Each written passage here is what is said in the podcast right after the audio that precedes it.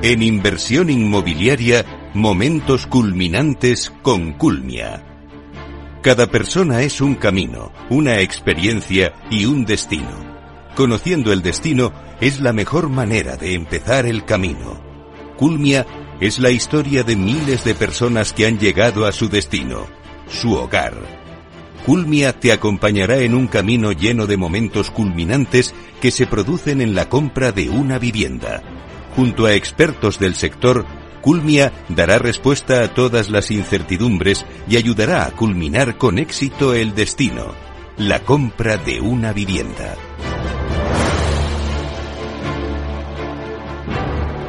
Bueno, pues hoy en Momentos Culminantes tenemos a Teresa Torres, que es responsable de cumplimiento normativo, que nos va a hablar de la prevención del blanqueo de capitales en el proceso de la compra de viviendas. En esta guía de la compra vamos siguiendo los hitos que nos da Culmia y hoy toca este hito, la prevención del blanqueo de capitales en ese proceso de compra de vivienda. Vamos a darle la bienvenida.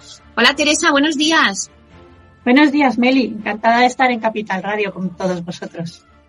Bueno, también te damos la bienvenida. Estamos encantadas de que estés una vez más con nosotros. En primer lugar, Teresa, como responsable de cumplimiento normativo, ¿cuál es el objetivo de este área?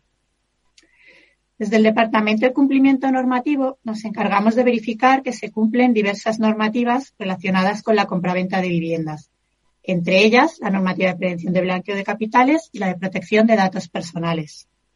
Claro, eh, es un tema que a lo mejor no estamos muy habituados, pero ¿podrías explicarnos cómo afecta la normativa de prevención de blanqueo de capitales a los clientes de Culmia? Sí, Meli. Los promotores inmobiliarios somos sujetos obligados por la normativa de prevención de blanqueo de capitales, igual que lo son los bancos o los notarios. El público en general está muy acostumbrado a aportar documentos a los bancos cuando solicita una hipoteca, por ejemplo, o a los notarios pero a muchos les extraña tener que dárselos a una promotora inmobiliaria. Algunos de ellos son reticentes a entregar documentos con información sensible. Es por eso por lo que algunas veces les tenemos que explicar que a nosotros también nos exige la ley identificar y conocer bien a nuestros clientes, lo que implica que nos tengan que aportar información y documentos sobre quiénes son, cuál es el origen de su fuente de ingresos, para que se entienda que nos obliga la normativa, vamos a ir viendo a lo largo de las distintas etapas de venta de un inmueble lo que supone, previo a la reserva, antes de la firma de las arras y antes de la firma de la escritura. Empezaremos por los pasos previos a la reserva. Cuando el comprador ya ha sido atendido por nuestro equipo comercial en el punto de venta, ha visto y seleccionado la vivienda que desea, ha mostrado interés real por la compra, debe cumplimentar la ficha de identificación de clientes, que también se llama KIC por sus siglas en inglés. Este documento nos permite conocer al cliente y los fondos que va a aportar en la operación. En el KIC solicitamos información relacionada con los datos identificativos de los clientes. Por ejemplo, nombre y apellidos, nacionalidad, residencia y actividad profesional, entre otros. Y también datos relativos al origen de los fondos que va a aportar a la operación, si son ahorros profesionales, dinero procedente de la venta de un inmueble, de una herencia, de una donación, préstamo familiar, un premio de la lotería, financiación bancaria, etcétera. También debe indicar en el CAICE si es persona de responsabilidad pública o familiar de una persona de responsabilidad pública, ya que la normativa exige requisitos especiales para determinadas personas con responsabilidades públicas. Además de la información, deben aportar los documentos de identificación de clientes, DNI o pasaporte en caso de ser persona física, y documentos de la sociedad si nuestra compradora es una persona jurídica. Escritura de constitución con estatutos, acta de titularidad real, copia de los poderes del firmante y su DNI. Y además de cumplimentar el KIT antes de la reserva, Teresa, ¿hay algún paso adicional de prevención de blanqueo de capitales? La normativa establece una serie de limitaciones o prohibiciones con respecto a las personas con las que se pueden hacer negocios. Por ejemplo, no nos permite vender viviendas a personas que aparezcan en listados internacionales de sanciones. Desde nuestro departamento consultamos en estas bases de datos antes de comenzar nuestra relación de negocio. También, como he comentado anteriormente, nos exige adoptar una serie de medidas adicionales en caso de vender nuestra vivienda a una persona de responsabilidad pública por lo que también consultamos en bases de datos de PRPs. Como estamos obligados a identificar a nuestros clientes, también debemos asegurar que quien nos paga es efectivamente nuestro cliente. Claro, pero seguro, Teresa, que muchos de los oyentes que nos están escuchando se están preguntando, ¿y esta información y documentación que aportan los clientes, a dónde llega? En Culmia contamos con un equipo especializado que se ocupa del tratamiento y análisis de la información en materia de prevención del blanqueo de capitales y la financiación del terrorismo. Este equipo se encarga de verificar que los clientes no se encuentran incluidos en los listados internacionales de sanciones así como determinar que el origen de los fondos que se recibe en la venta de todos los inmuebles y suelos es lícito. Claro, y ya después, ¿no? De haber dado este paso y haber reservado, ¿qué otra documentación será necesaria?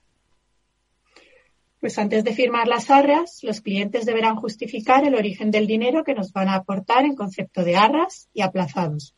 Para justificarlo, se le solicitarán al cliente los documentos que justifican ese origen según la información que nos haya proporcionado en el CAIFE o bien posteriormente. Por ejemplo, si el origen de los fondos es el ahorro, se les solicitará declaración de la renta y nómina o certificado de la pensión. Si los fondos vienen de la venta de un inmueble, solicitamos escritura de venta del inmueble. Si el origen es una donación, solicitamos la escritura de la donación y la liquidación de impuestos correspondientes, etc. Dependiendo del importe de la operación y de los datos indicados en el CAICE, se debe aportar unos documentos otros. El objetivo de solicitar esta documentación es comprobar que los fondos tienen un origen lícito y que los clientes no nos están utilizando para el blanqueo de capitales. Una vez confirmado por el equipo de prevención de blanqueo de capitales y financiación del terrorismo que los fondos son lícitos, se aprueba la firma de la operación. Claro, eh, Teresa, me hablabas al principio de la entrega de la vivienda. ¿En qué interviene el equipo de prevención de blanqueo de capitales en el procedimiento de entrega de la vivienda? El proceso anterior se repite para el dinero restante. Si en la fase anterior se justificó el origen del 20% del importe de la operación, ahora queda por justificar el 80% restante. Primero hay que confirmar que la información de los clientes está actualizada. Hay que tener en cuenta que desde la firma de la reserva hasta la entrega de la vivienda pueden pasar uno o dos años y por tanto las circunstancias de los compradores pueden haber cambiado. En estos casos habrá que solicitar información y documentación actualizada. Por ejemplo, en caso de cambios de estado civil o régimen matrimonial. También puede variar el origen de los fondos que se aportan. Por ejemplo, alguien ha podido recibir una herencia en estos dos años, alguien le ha podido tocar la lotería y ya no solicitar hipoteca. También hay casos de clientes que esperaban vender su vivienda anterior y no lo consiguen y deben pedir una hipoteca. O la venden por menos importe de lo que esperaban y tienen que solicitar una hipoteca de poco importe o que algún familiar le haga un préstamo, por ejemplo. Con la documentación e información actualizada, el equipo de puede comprobar el origen de los fondos necesarios para este momento del proceso de compra. Los clientes que soliciten hipoteca deberán aportar acreditación de la financiación concedida, por ejemplo. Claro, pero mm, ya para terminar, ¿eh, Teresa, ¿Cómo crees tú que viven este proceso de prevención de blanqueo de capitales los clientes de Culmia? Entendemos que este proceso puede ser complicado para los clientes y generarles intranquilidad. Por eso, desde el equipo comercial, con la ayuda del equipo de PVC en cada fase, se les solicita los documentos concretos que deben aportar para acompañar al cliente en este viaje. Pero animamos a nuestros clientes a no tener miedo y a confiar en que sus datos son tratados con absoluta confidencialidad ya que toda la información está sometida al deber de secreto. Y solo le solicitamos los documentos necesarios para cumplir con la normativa de prevención de blanqueo de capitales. Estos datos y documentos no los podemos utilizar para ninguna otra finalidad, siempre cumpliendo con la normativa de protección de datos personales. Siempre nuestro objetivo es tener al cliente en el centro. Bueno, pues la verdad es que muchísimas gracias, Teresa Torres, responsable de cumplimiento normativo en Culmia, desde eh, vuestro equipo de prevención de blanqueo de capitales, porque es muy importante el hito que nos has contado en el proceso de compra de una vivienda. La verdad es que hemos aprendido muchísimo hoy contigo. Muchas gracias, Meli. Encantada de haber estado con vosotros. Nada, un placer. Hasta pronto, Teresa. Gracias. Adiós.